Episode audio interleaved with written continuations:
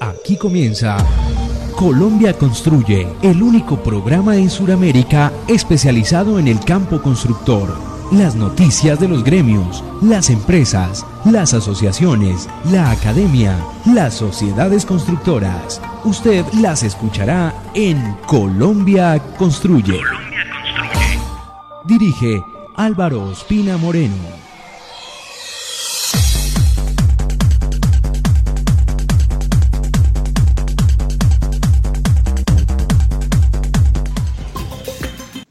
Seguidores de la construcción que nos escuchan en Colombia y en el exterior, para todos ustedes buenos días, buenas tardes, buenas noches. En el nombre de Dios les damos la bienvenida a Colombia Construye.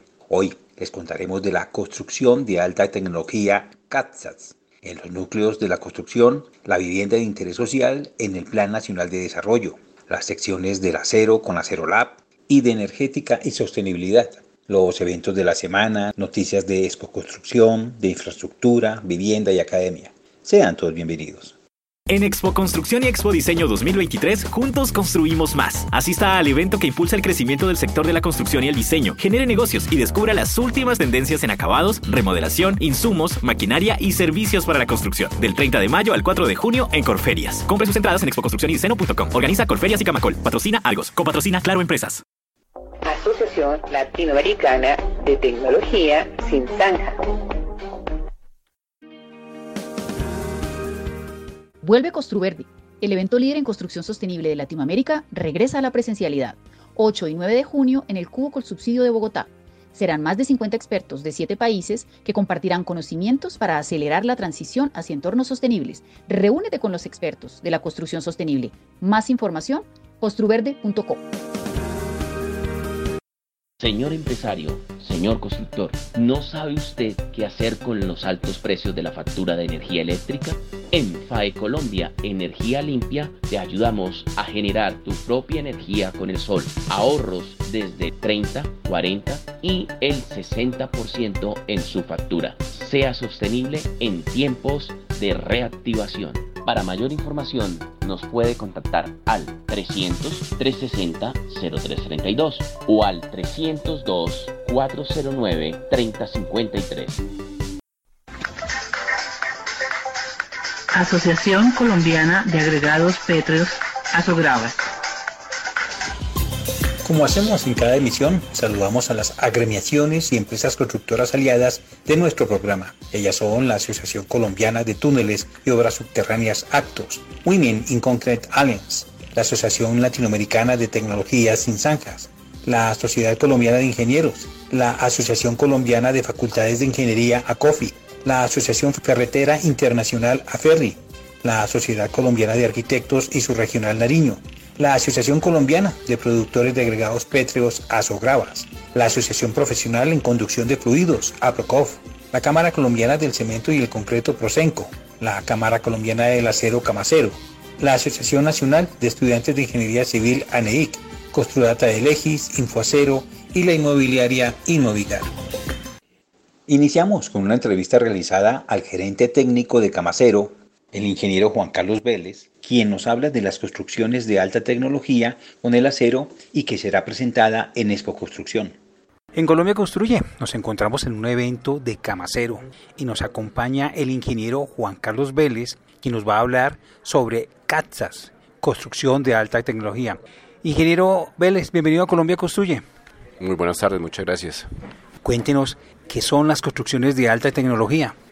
Desde Camacero y desde la organización que representamos hemos tenido un sueño de industrializar la construcción en el país y CATSAS es el reflejo de ese sueño. Buscamos dar un paso más adelante en nuestras construcciones tradicionales y lograr industrializar la construcción en el país, enfocado a vivienda, bodegas, oficinas, centros comerciales, dar esos pasos que en otros países han dado y que nosotros venimos un poco colgados. Cuéntenos de esos pasos. ¿Cuáles son los que están dando ustedes como Camacero, como empresa que trabaja con este tema del acero? Lo principal es que nosotros buscamos fortalecer el buen uso del acero en el país. Y para esto hemos desarrollado un modelo denominado CATSAS, el cual va enfocado a que las construcciones usen elementos en acero principales para sus estructuras, estructuras aporticadas en las cuales le dé beneficios a sus usuarios, elementos de tecnología que permitan tener divisiones envolventes, que vayan enfocadas a disminuir cargas, a dar beneficios en confort, a industrializar el proceso y hacer obras mucho más limpias, mucho más rápidas, mucho más eficientes, con calidad, sostenibilidad y productividad. Bueno, aparte de lo que me está contando, ¿qué otras ventajas pueden tener este tipo de construcciones, este tipo de obras? Hay muchas. La primera es tener un impacto en nuestra construcción para hacer procesos mucho más eficientes, es decir, reducir tiempos en las obras. Los proyectos que hemos desarrollado con nuestro aliado entre pisos modulares han llevado a que ejecutemos edificios por ejemplo, tipo top-down, en donde generamos eh, excavación y cementación al mismo tiempo que vamos creciendo el edificio. Esto lo permite el acero de una manera mucho más fácil, práctica y productiva lo que hace es reducir esos tiempos de excavaciones o esos tiempos de ejecución de los proyectos para que el edificio crezca al mismo tiempo que vamos realizando esos sótanos. ¿Eso qué significa? Productividad netamente. ¿Qué otros impactos tenemos? Pues sostenibilidad. Claramente, al usar un elemento como es el acero, tenemos la posibilidad de que estos impactos ambientales que se hablan del carbono neto cero, la huella carbono, sean mínimos y que al final pues la disposición de estos edificios en el momento que se vayan a disponer simplemente se reutilizan como unos casos que usted posteriormente los podrá revisar o se recicla el acero y se vuelve a crear nuevo acero los tiempos, los tiempos en los cuales se reflejan, si el tiempo es igual a dinero, los tiempos que se ahorran en, este tipo de construcciones son importantísimos. Y una de las ventajas, ya hablando más técnicamente, pues el acero se comporta frente a sismos de una manera interesante. El acero frente a condiciones extremas pues se deforma frente a otros materiales que pues esos colapsan y se comportarán de manera diferente puede trabajar cualquier tipo de vivienda. Estamos hablando, por ejemplo, viviendas tipos BIS, VIP o ya una vivienda de un alto costo o un centro comercial. Así es. En el país se han trabajado proyectos desde tipo BIS hasta estrato 6 de diferentes alturas. Acabamos de terminar un proyecto en Ayuelos con una constructora que se llama Inversiones Paralelo, representado por Interpisos Modulares, como les comentaba, es un edificio que se llama Steel 22, el cual son 20 pisos, un sótano y todo el elemento, toda la estructura fue hecha en acero, simplemente con puntos fijos en concreto. Entonces se puede trabajar todo tipo de vivienda, todo tipo de estratos, vivienda de valor, casas tipo BIS, edificios, centros comerciales, bodegas, oficinas, pero le estamos apuntando mucho a la vivienda, porque es un mercado en el cual el acero no había sido contemplado y estamos rompiendo paradigmas en este momento en la cual vemos que podemos participar en este mercado y abrir unas nuevas expectativas a los usuarios finales, dándoles un producto de muy buena calidad y en los cuales ellos se van a sentir muy confiados. Ingeniero Vélez también me comentaba de que vuelven a rehacer edificios y fuera de esto que ustedes estos materiales los vuelven a reutilizar. Sí, hay varios casos de éxito, esos los podemos también revisar contigo más adelante. Aquí en Bogotá hay dos casos en los cuales lo que se hizo fue crecer el edificio, pasó de ciertas dimensiones a otras dimensiones y varios de los elementos que hacían parte de esos edificios que también estaban anteriormente metálicos fueron reutilizados en estos proyectos. Uno de esos proyectos pues es aquí en Bogotá, en la T, el nuevo H&M que se está haciendo ahí en 82. Ingeniero, ¿esto ya lo están haciendo en Bogotá o también en todo el país? Estamos buscando implementarlo en todo el país. La construcción en acero se hace en todo el país, está implementada en todo el país, se quiere implementar a nivel eh, nacional y estamos enfocándonos fuertemente en Cali, Medellín, Bucaramanga, estamos trabajando un proyecto en Popayán también, o sea, se está abriendo la posibilidad de usar estos nuevos modelos constructivos, saliendo un poquito de lo tradicional y lo que muchas constructoras en este momento buscan, darles innovación a sus procesos. Las áreas de innovación buscan ahí cómo podemos mirar nuevas alternativas y este modelo es una de esas alternativas de innovación. Finalmente, ustedes van a presentar este tema o este tipo de proyecto de cárceles a demás gremios, al gobierno, por el pronto para hacer las viviendas de interés social, todo este que, se habla hoy, que está hoy en día en boga? Sí, hemos trabajado con el gobierno, hemos realizado anteriormente con el proyecto de las 100.000 casas, se trabajó un modelo en acero en el cual logramos trabajar más o menos unas 2.000 viviendas a nivel nacional. Claramente estamos tocando todos los gremios posibles, asociaciones, para que ellos se unan a este nuevo modelo y creemos nosotros que a partir de las situaciones que ha vivido el mundo, todo lo que se viene y se puede enfrentar se enfrentan con aliados y aliándonos para generar un modelo constructivo muy potente. Le comento, nosotros estaremos en Expo Construcción el 2 de junio exponiendo este modelo a quienes participen allá.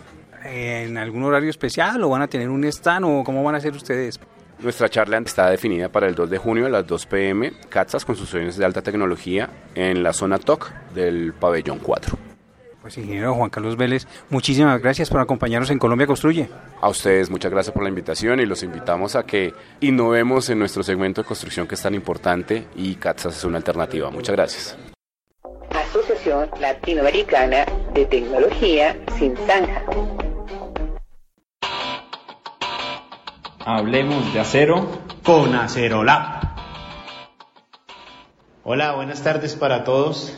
Es un gusto estar aquí nuevamente con ustedes en nuestro siguiente episodio, Acero en tiempos remotos. Hoy nos acompaña alguien de la casa, es nuestro director de publicidad y mercadeo digital. Felipe, bienvenido. Muchas gracias Giovanni. Un abrazo para todos. Es un honor para mí poder participar en nuestro programa. Y sin más preámbulo, comencemos. Perfecto. Tal como lo hablamos el sábado anterior, hoy concluiremos con nuestro segundo episodio. No sin antes recordar algo del anterior, donde hicimos una introducción sobre qué es el acero, cómo fueron los inicios de la forja del hierro en el antiguo Egipto, donde pasamos por la edad de hierro y finalizamos en el año 300 antes de Cristo con el acero damasco. Hoy vamos a continuar con la Edad Media, periodo que fue muy largo y estacional, el progreso de la metalurgia fue muy lento, aunque constante, lo que permitió la multiplicación de las fundiciones y como consecuencia nuevas minas fueron explotadas. Posteriormente, en el año 1856, se patentó un método barato para fabricar acero a gran escala, mediante un chorro de aire que lograba atravesar el hierro fundido y quemaba todo el carbono necesario para obtener el acero. Felipe, adicionalmente se desarrolló un recipiente cónico de acero forrado de ladrillos refractarios que se llamó convertidor, el cual se podía inclinar para vaciarlo. El hierro fundido se vertía en el convertidor que se encontraba posicionado de forma vertical, además al cual se le hacía pasar aire a través de orificios que estaban abiertos en la base. Más adelante, algo icónico sucedió. En un par de años se construyó la Torre Eiffel. Fue terminada en París en 1889 y está hecha de hierro pudelado y no de acero. Felipe, un momento, ¿cómo así? Sí, sí, sí.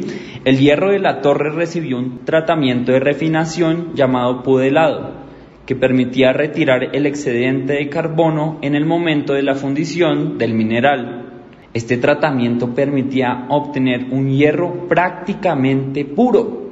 Además, para protegerlo de la corrosión, el hierro está recubierto con una gruesa capa de pintura, la cual se debe renovar cada siete años.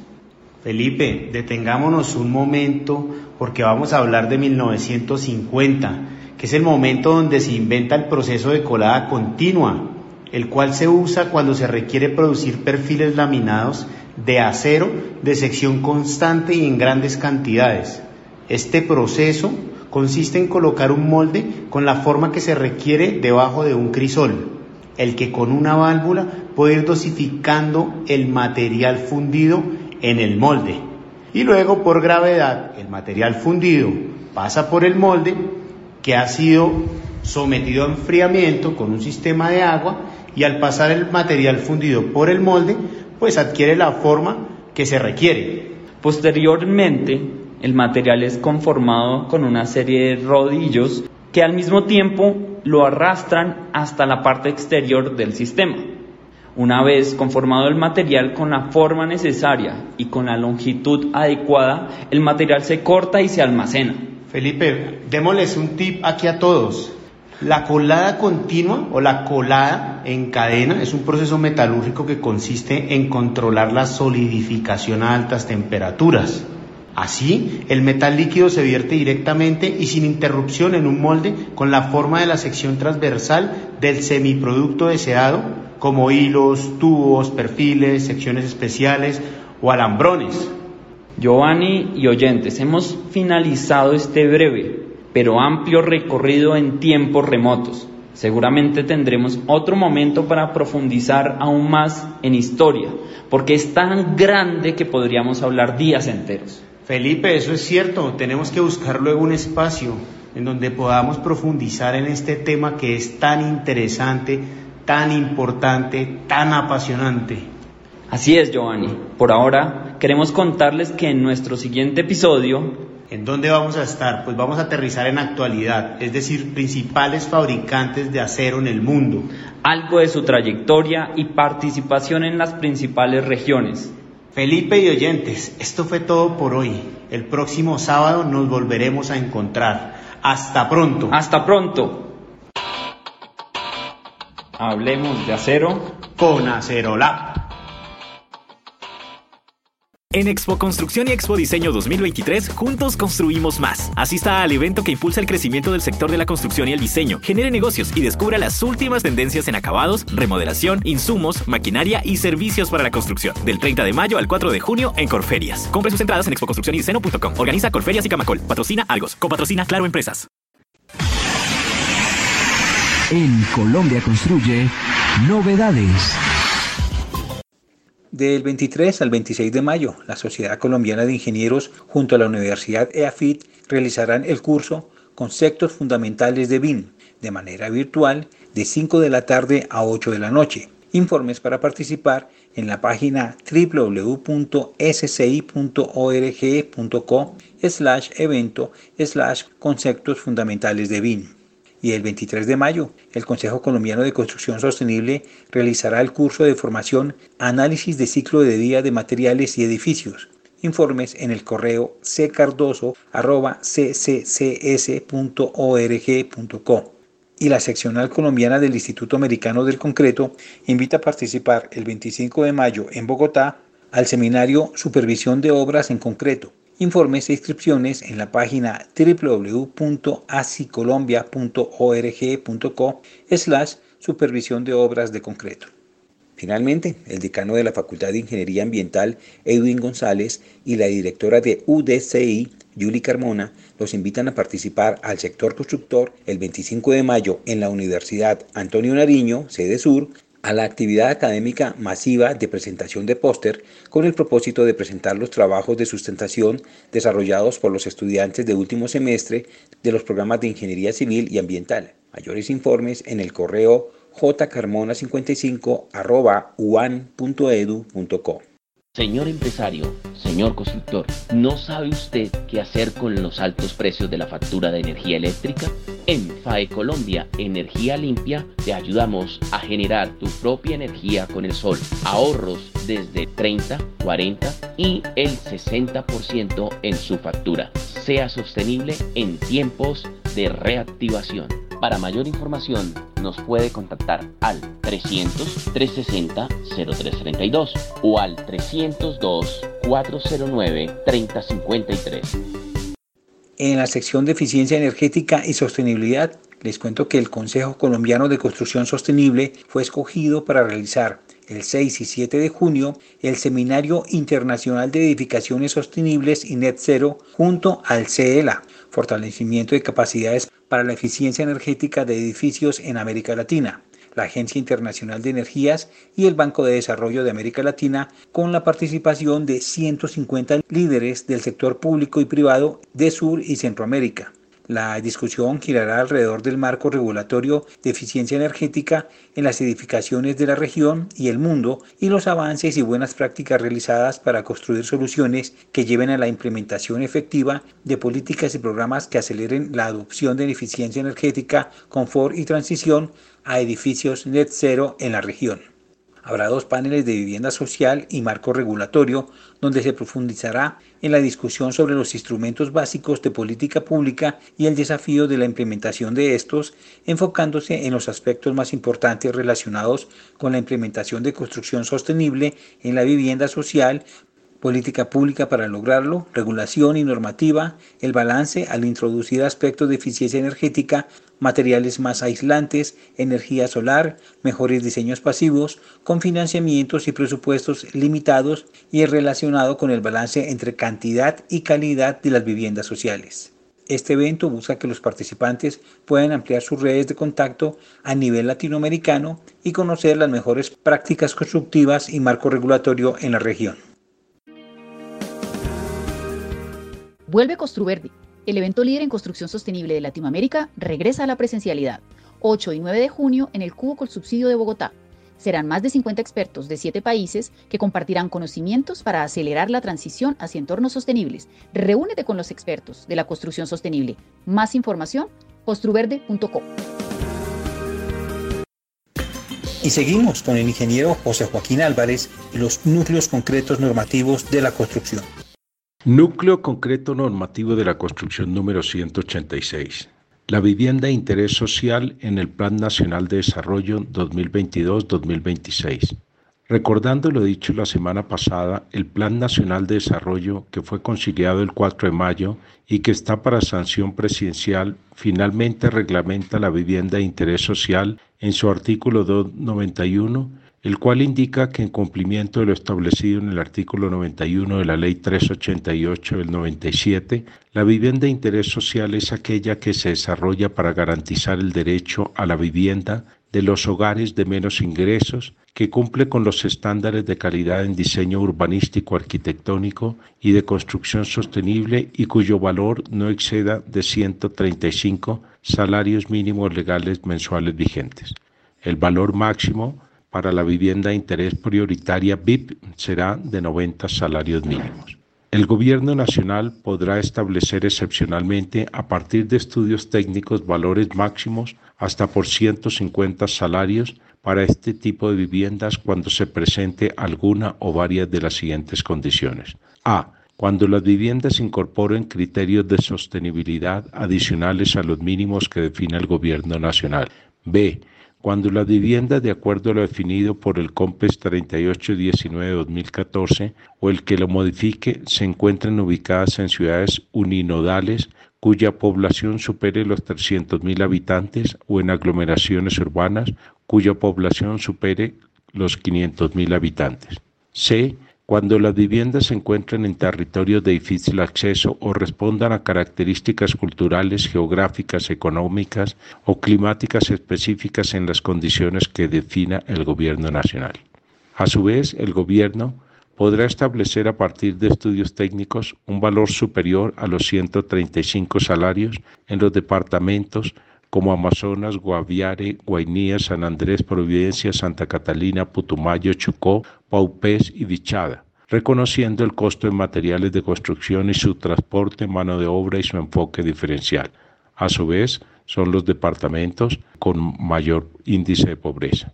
El Gobierno Nacional definirá a través del Ministerio de Vivienda en un plazo inferior a un año desde la entrada en vigencia de la presente ley las condiciones socioeconómicas que deben cumplir los hogares, los mecanismos aplicables para ser elegibles en la política habitacional, las características mínimas de habitabilidad de la vivienda y su entorno, así como las medidas activas y o pasivas de sostenibilidad que deben incluir las BIS.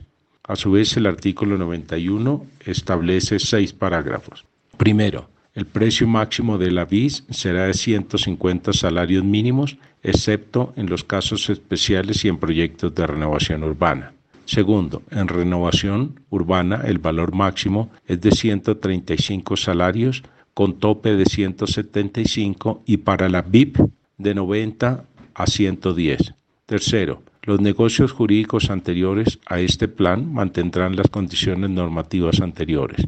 Cuarto, los beneficios tributarios solo a la BIS que cumplan todos los requisitos del artículo. Quinto, los recursos no asignados volverán a Fonvivienda para una nueva asignación según este plan. Sexto, se reglamenta la restitución en los términos del artículo 21 de la Ley 1537 de 2012 de los subsidios que quedaron con deficiencias en la asignación. Finalmente, como se observa en este nuevo plan, se modifican las características generales de topes y asignación que deberán ser reglamentadas por el gobierno. Buen día. En Colombia Construye, noticias. En noticias de infraestructura vial, se iniciaron los trabajos de demolición y extracción del puente El Alambrado, el cual contará con el apoyo de expertos y supervisión de los entes correspondientes para garantizar los protocolos de seguridad, como lo cuenta la vicepresidenta ejecutiva de la ANI, Lida Milena Esquivel. El Gobierno Nacional, en cabeza de la Agencia Nacional de Infraestructura ANI, avanza en la ejecución del Plan Integral Ambiental y de Restablecimiento de la Movilidad entre los departamentos del Quindío y Valle del Cauca, ante la situación que se presentó desde el pasado 12 de abril con el puente El Alambrado. De esta forma, se definió como solución definitiva la instalación de un nuevo puente de estructura metálica de 102 metros de longitud, cuyas piezas se encuentran en alistamiento en Girardota y serán trasladadas cuando el lugar esté acondicionado para su instalación. Se estima que el nuevo puente será puesto en funcionamiento entre los meses de octubre y noviembre de este año, según el cronograma establecido por el concesionario. Entre los primeros pasos para la adecuación del sitio está la demolición y extracción del puente colapsado. Para ello, se cuenta con el apoyo de diversos expertos en el acompañamiento y supervisión de las autoridades, la Sociedad Colombiana de Ingenieros y las corporaciones autónomas regionales.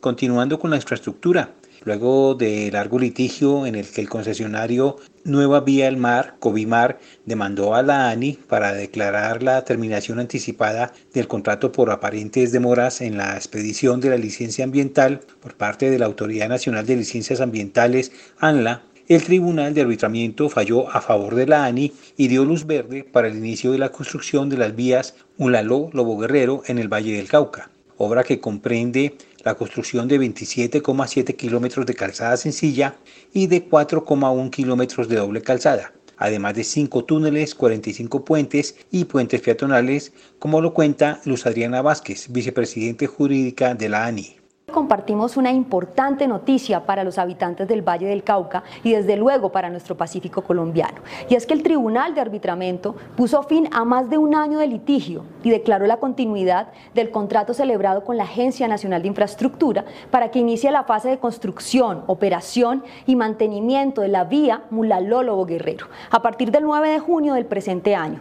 Este proyecto está a cargo del concesionario Nueva Vía al Mar Covimar. De igual manera, el tribunal condenó a este concesionario a pagar a favor de la Agencia Nacional de Infraestructura más de mil millones de pesos por los costos generados durante el desarrollo del proceso. Esta es una obra estratégica para el departamento del Valle del Cauca y el Pacífico colombiano, que busca impulsar la economía de las poblaciones y zonas rurales del área de influencia entre los municipios de Yumbo y Dagua, con una inversión de más de 2 billones para el beneficio de más de 37 mil personas y la generación de más de 2 mil empleos dentro del área de influencia del proyecto. Desde la ANI seguimos trabajando por acercar a Colombia y generar desarrollo en el marco de nuestra infraestructura. Y ahora les tenemos a Lilian Conde, jefe de proyectos de Expo Construcción, que se realizará en Corferias y quien nos cuenta de las novedades de este evento. Este 2023 regresa Expo Construcción y Expo Diseño del 30 de mayo al 4 de junio en Corferias, la feria especializada de carácter internacional que es el escenario ideal para promover el intercambio entre la oferta y la demanda de los sectores de la construcción, la arquitectura y el diseño en la región andina, Centroamérica y el Caribe. Este año contamos con más de 400 expositores nacionales e internacionales de países como Alemania, Argentina, Brasil, Chile, Ecuador, España, Estados Unidos, India, China, Italia, México, entre muchos más, que nos presentan sus innovaciones y sus lanzamientos. Tendremos una rueda de negocios que organizamos con el apoyo de ProColombia, que tendrá cerca de 60 compradores internacionales, más de 200 expositores participantes. Proyectamos realizar más de 1.200 citas de negocios y tenemos expectativas para negocios que superen los 65 millones de dólares. Tendremos también actividades de experiencia académicas. Es un escenario ideal para la actualización y el conocimiento de tendencias. Se realizará el foro de ciudades inteligentes y la infraestructura social el día 2 de junio en el auditorio principal de Corferias de 8 de la mañana a 1 de la tarde. Es un evento organizado por la Cámara Colombiana de la Construcción todos muy bienvenidos, los esperamos en Expo Construcción y Expo Diseño 2023 del 30 de mayo al 4 de junio en Corferias, Bogotá. En Noticias de Academia, la arquitecta e ingeniera de la Universidad Javeriana Natalia Barrera Ospina fue seleccionada entre 850 aspirantes de 82 países para obtener una beca completa y realizar estudios de posgrado máster en diseño sostenible, construcción y gestión del entorno construido en universidades de Portugal, España y Alemania. Solo 15 personas en todo el mundo han sido seleccionadas para esta beca completa. Natalia cuenta con reconocimientos académicos y ha sido parte de importantes proyectos de investigación en temas sísmicos. Felicitaciones a la arquitecta e ingeniera Barrera. Continuando con la academia. Escuchemos a la coordinadora María Claudia Vera de Uniminuto Girardot hablando de una nueva especialización. Hola Álvaro, encantada nuevamente estar aquí en su programa desde la Corporación Universitaria Minuto de Dios, sede Girardot. Vamos a contarle a todos los oyentes a través de sus programas de posgrados, especialmente desde el programa de Ingeniería Civil, vamos estrenando una especialización orientada a patología e intervención de las construcciones. Bueno, ¿en qué campo laboral se puede desempeñar nuestro especialista? Pues le comento que nuestro especialista se puede desempeñar en campos como en la interventoría, en la consultoría, en la dirección de proyectos, en proyectos de supervisión técnica lo puede hacer, nuestro especialista está orientado primero que todo a la prevención de las enfermedades que pueden presentar las construcciones, también a la intervención de las patologías que presentan las construcciones y todo este campo del tema de las afectaciones como hemos podido ver que a nivel nacional e internacional se vienen presentando a través de las noticias hemos podido ver que muchas edificaciones se dañan sin saber la razón del por qué, qué lo causó. Y además aparte de eso cómo yo puedo intervenirlas y evitar que esto vuelva a repetirse o que esto se presente en una edificación, en una construcción nueva. Entonces nuestro especialista de patología e intervención de las construcciones estará en la capacidad de hacer diagnósticos, de generar propuestas de intervención y nuestro especialista estará en la capacidad de hacer los estudios de patología, que son las propuestas de intervención, los diagnósticos, todo el tema de las afectaciones de las edificaciones. Otra cosa para contarles es que Uniminuto le ofrece al profesional en la especialización un 10% de descuento a todo profesional que quiera venir a estudiar nuestra especialización externo para nuestros egresados Uniminuto a nivel nacional tenemos un 30% de descuento y además que nuestro especialista va a estar en la capacidad de rehabilitar las edificaciones que presentan enfermedades también para evitar, porque también hablamos de patología preventiva. O sea, una patología es un especialista que a partir simplemente de los planos puede hacer la identificación qué edificación puede fallar a futuro y evitar estos problemas. Muchas gracias. En Noticias de Vivienda les tenemos a la ministra de esta cartera, Catalina Velasco, hablando del programa de mejoramiento Cambia mi casa. El día de hoy estamos haciendo el lanzamiento de la convocatoria del programa Cambia mi casa. Partimos del hecho de que en Colombia hay más de 4 millones de familias que viven en condiciones de habitabilidad difícil, con construcciones precarias. con pisos, techos, paredes de materiales inadecuados, sin conexión a los servicios públicos domiciliarios y sin el servicio de acueducto y alcantarillado. Se pretende mejorar 400.000 viviendas en condiciones precarias de habitabilidad, especialmente en los municipios 4, 5 y 6, en el sector rural y en los municipios PEDET. ¿Cómo se hace eso? Bajo dos criterios. En primer lugar, las modalidades de atención.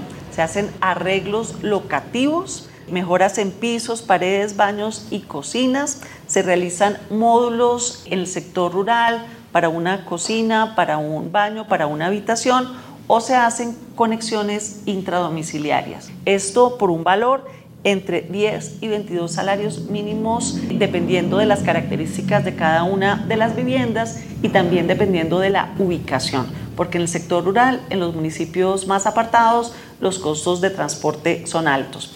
Y el modo de gestión es también algo muy importante. Hay tres modalidades de gestión. La primera, la gestión comunitaria.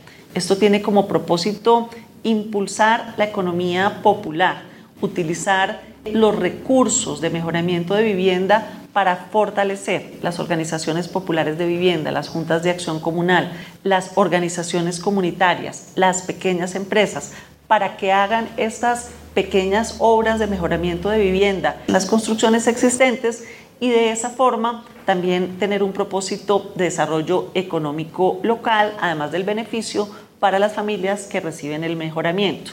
El segundo modelo de gestión, este es el modelo asociativo con entidades descentralizadas especializadas en vivienda de las alcaldías y gobernaciones o con entidades sin ánimo de lucro que con un aporte como mínimo del 30% del valor de la inversión hacen un convenio de asociación con el Ministerio de Vivienda y realizan los mejoramientos de vivienda.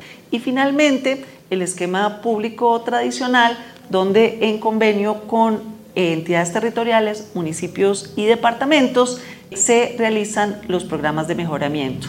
¿Qué es importante en este modelo público, en este nuevo momento? Que a los municipios de categoría 4, 5 y 6 no se les exige cofinanciación porque en tiempos anteriores, cuando se exigía la cofinanciación, pues los municipios pequeños con baja capacidad fiscal no recibían los beneficios. El día de hoy se abren las convocatorias para el esquema público hasta el 9 de junio para cumplir con los tiempos de la ley de garantías y para el esquema asociativo y el esquema comunitario es permanente. En la página web del Ministerio de Vivienda se encuentran los detalles técnicos, financieros, operativos para cada uno de los interesados así como unas sesiones de capacitación que el equipo técnico del ministerio presta a quienes estén interesados en el programa. Nuestro propósito es ambicioso, 400 mil mejoramientos de vivienda en cuatro años, una inversión de hasta 4 billones de pesos. Y para terminar, les cuento que la Junta Directiva de la Sociedad Colombiana de Ingenieros le otorgó al ingeniero Iván Pinzón Amaya el premio Diodro Sánchez por su libro Abastecimiento y Sostenibilidad, Sinergia Ineludible, como el mejor libro referente a la ingeniería nacional. Felicitaciones al ingeniero Pinzón. Y con estas noticias terminamos por hoy. Los esperamos la próxima semana con las noticias, entrevistas, eventos y secciones del sector constructor. Les deseo que pasen un feliz día, una feliz tarde y una feliz noche. Finaliza Colombia Construye, el único programa en Sudamérica especializado en el campo de la construcción. Estaremos el próximo sábado con todas las noticias del gremio constructor. Colombia Construye. Dirige Álvaro Pina Moreno.